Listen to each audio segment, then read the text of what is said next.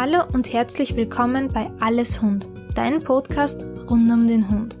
Mein Name ist Yvonne Mansberger und wir werden uns gemeinsam mit allen Themen rund um den Hund beschäftigen. Von der Anschaffung bis hin zum Zusammenleben mit unseren geliebten Vierbeinern. In dieser Folge beschäftigen wir uns mit sechs wichtigen Überlegungen vor der Anschaffung eines Hundes. Durch die Corona-Pandemie und weil wir viel mehr Zeit zu Hause verbringen, haben viele Menschen ihren Traum nach dem ersten eigenen Hund erfüllen können. Wir haben dieses Jahr und letztes Jahr einen regelrechten Hundeboom erlebt und es werden dieses Jahr sicher noch sehr viele weitere Hunde übernommen werden. Diese Entscheidung sollte aber niemals unüberlegt getroffen werden, sondern eine Entscheidung auf Lebzeit sein. Hunde sind auch fühlende Lebewesen und dürfen nicht wie manches Spielzeug nach Verwendung einfach entsorgt werden. In meiner Zeit im Tierheim habe ich leider sehr viele Hunde gesehen, die aus den verschiedensten Gründen zurückgebracht werden. Das ist für einen Hund immer ein sehr einschneidendes Erlebnis, egal wie alt dieser Hund ist und egal wie lange er im neuen Zuhause war. Der erste wichtige Faktor bzw. die erste Überlegung ist natürlich der Zeitfaktor. Wenn wir einen Welpen übernehmen, sollten wir im Idealfall die nächsten 10 bis 15 Jahre mit diesem Hund verbringen, vielleicht sogar ein bisschen länger.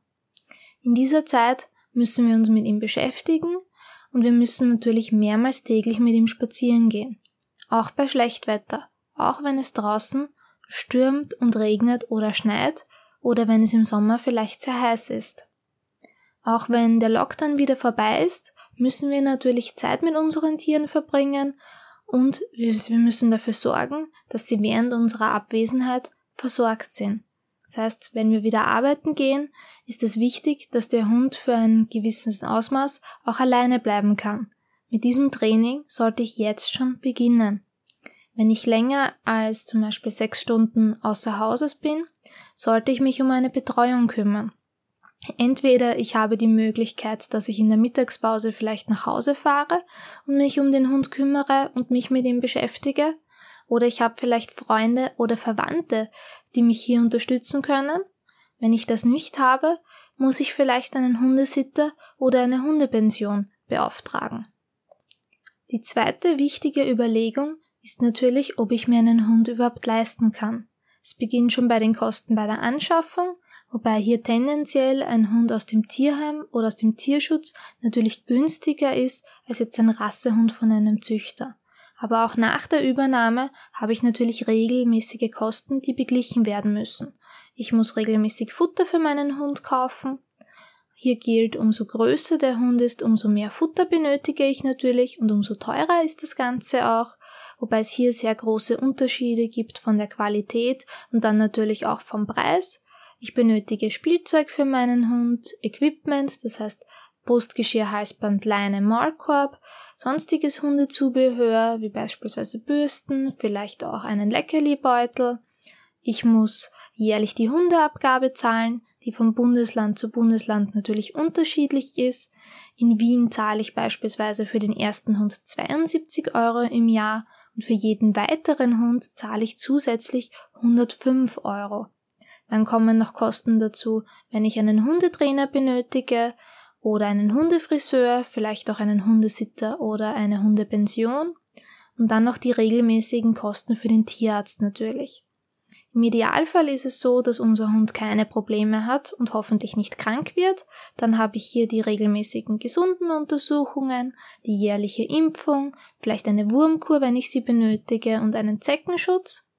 Aber umso älter unsere Hunde werden, umso mehr Wehwehchen tauchen natürlich auf, genauso wie bei uns. Umso älter wir werden, umso wahrscheinlicher ist es, dass irgendwelche Erkrankungen auftauchen oder dass wir uns vielleicht auch mal verletzen. Das kann auch bei unseren Hunden passieren und plötzliche Verletzungen oder Erkrankungen können sehr schnell sehr teuer werden. Das habe ich selber mit meiner jungen Hündin letztes Jahr erlebt. Die hat es zu Ostern leider Gottes geschafft, dass sie sich den Mittelfußknochen an der Vorhand gebrochen hat. Natürlich am Ostersonntag, da haben wir mal den Notfalldienst gebraucht, damit kontrolliert werden konnte, was denn da genau passiert ist.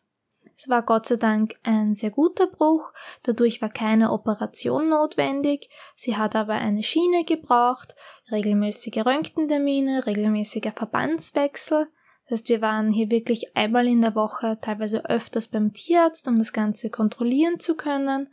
Äh, hätten wir den Verband nicht selbstständig wechseln können, wären wir hier auch mehrmals täglich beim Tierarzt zum Verband wechseln gewesen. Schmerzmittel waren zu Beginn noch dabei, da waren wir sehr schnell im vierstelligen Bereich. Das geht sehr viel schneller, als man glaubt.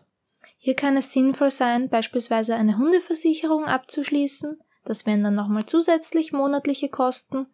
Oder ich könnte auch jedes Monat ein bisschen Geld auf die Seite legen, damit ich für den Notfall gerüstet bin. Auf was muss ich auch noch achten, beziehungsweise was sollte ich auch noch bedenken, sind natürlich die rechtlichen Vorgaben.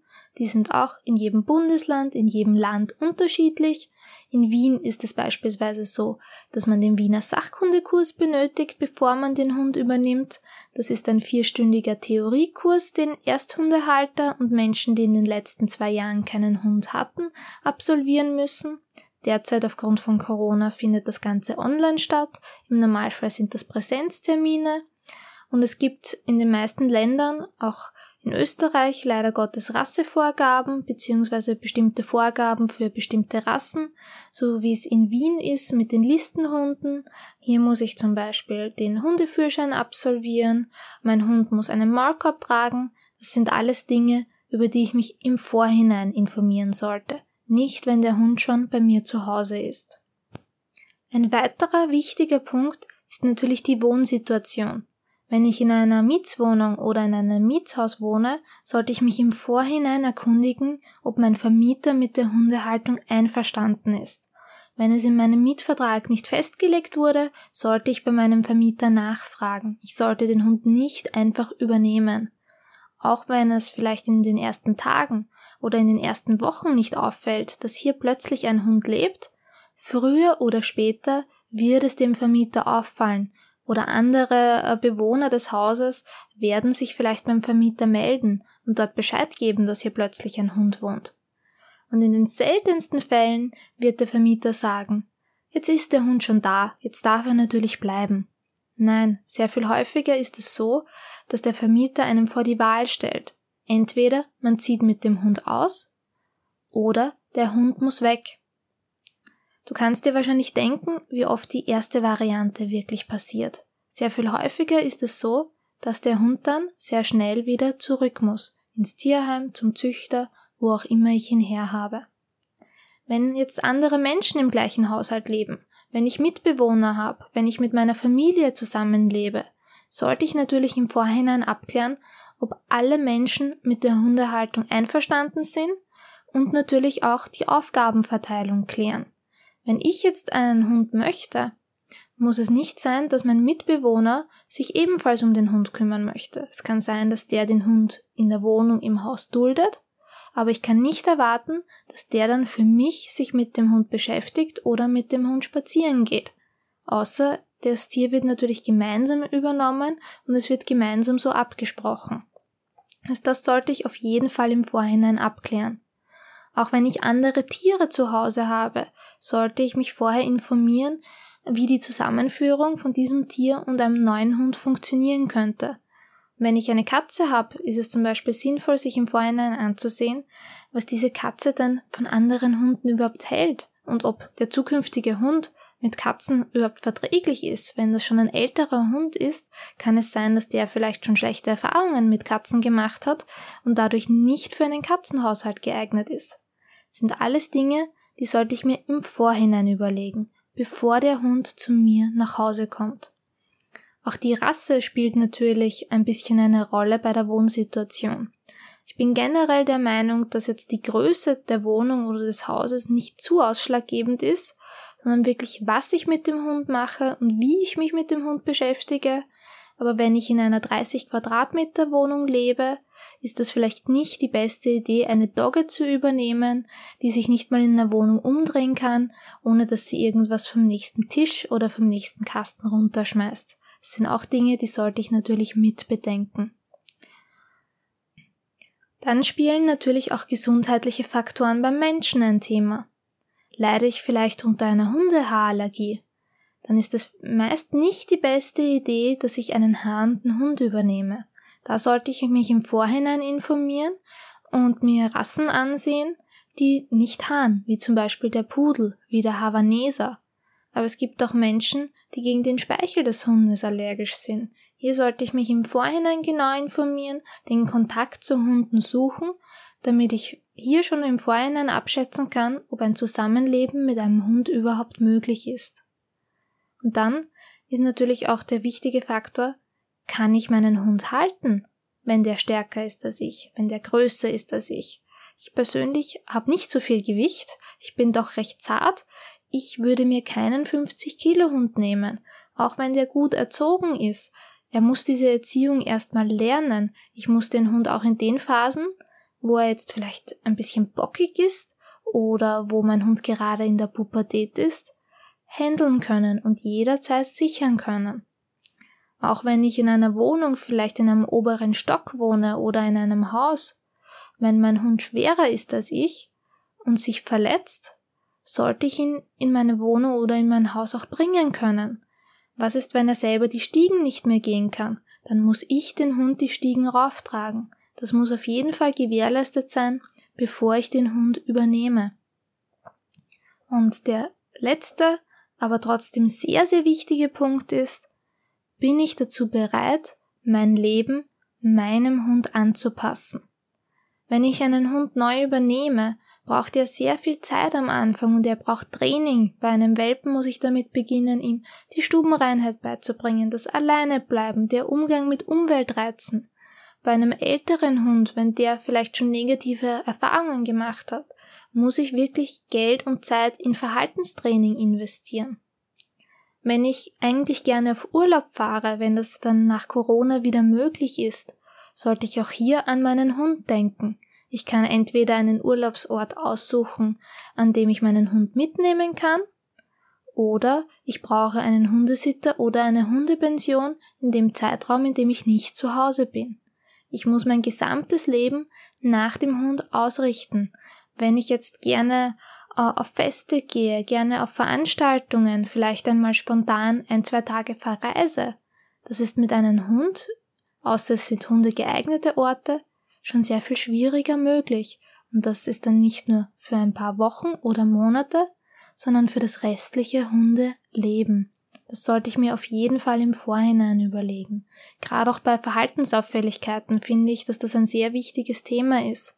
Wenn ich jetzt weiß, ich habe eine Großfamilie, ich bin regelmäßig auf Besuch, ich habe vielleicht auch viele Kinder in der Verwandtschaft und ich habe auch gern, dass die mich regelmäßig besuchen kommen, ist es wahrscheinlich nicht die beste Idee, wenn ich einen Hund übernehme, der bereits negative Erfahrungen mit Menschen gemacht hat, der eigentlich keinen Menschenkontakt zu fremden Menschen haben möchte.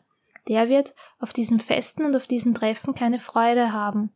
Und auch wenn man sich die ersten Monate vielleicht denkt, das ist mir eigentlich nicht so wichtig.